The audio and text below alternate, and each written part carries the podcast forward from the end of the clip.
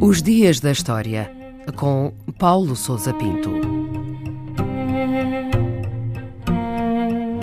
23 de maio de 1536, o dia em que a Inquisição se estabeleceu formalmente em Portugal. Foi nesse dia emitida pelo Papa Paulo III a bula Cum ad nihil magis, que criou formalmente em Portugal o Santo Ofício ou Tribunal da Inquisição. O documento nomeava Dom Diogo da Silva, bispo de Ceuta e confessor do rei Dom João III, como inquisidor-mor e indicava outros dois nomes para integrar a nova instituição. Em outubro desse ano, numa cerimónia solene em Évora, a bula foi formalmente apresentada ao rei e anunciada ao país.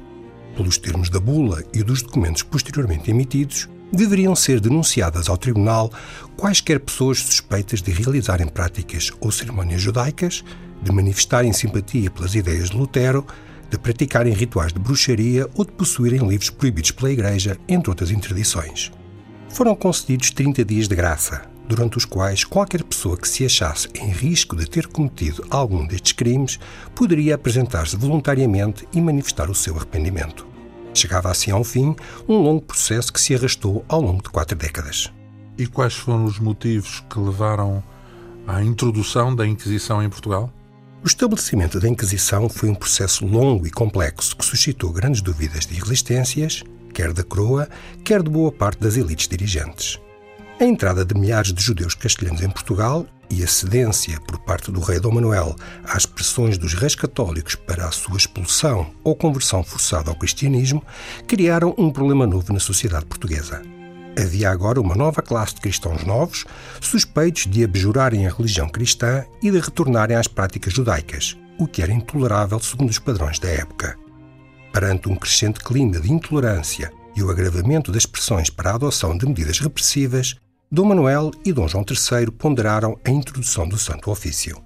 Aparentemente, terão sido vários casos públicos de retorno ao judaísmo e os efeitos do terremoto de 1531 apontado como castigo divino pela permissividade da coroa perante as heresias, que precipitaram o pedido ao Papa de estabelecimento da Inquisição, que foi autorizada nesse mesmo ano. Ainda assim, várias dúvidas e resistências levaram a um novo adiamento que se prolongou até 1536. Como é que decorreu a entrada em funcionamento deste Tribunal da Inquisição? O Santo Ofício estava dotado de amplos poderes e tornou-se rapidamente num temível instrumento de vigilância e repressão com enorme impacto político, social e ideológico. Foi a nomeação de Dom Henrique, irmão de Dom João III, como inquisidor-mor, em 1539, que verdadeiramente permitiu a expansão do tribunal, cujas estruturas se sobrepuseram à rede de dioceses e paróquias.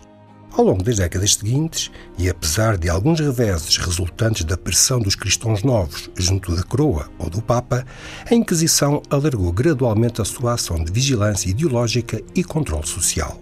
O clima de suspeita e perseguição, os confiscos de bens e as prisões baseadas em denúncias anónimas acabaram por levar à gradual retirada dos cristãos novos do reino e à sua transferência para outras paragens. A Inquisição funcionou em Portugal durante quase três séculos, ao longo dos quais exerceu a sua ação de forma muito irregular.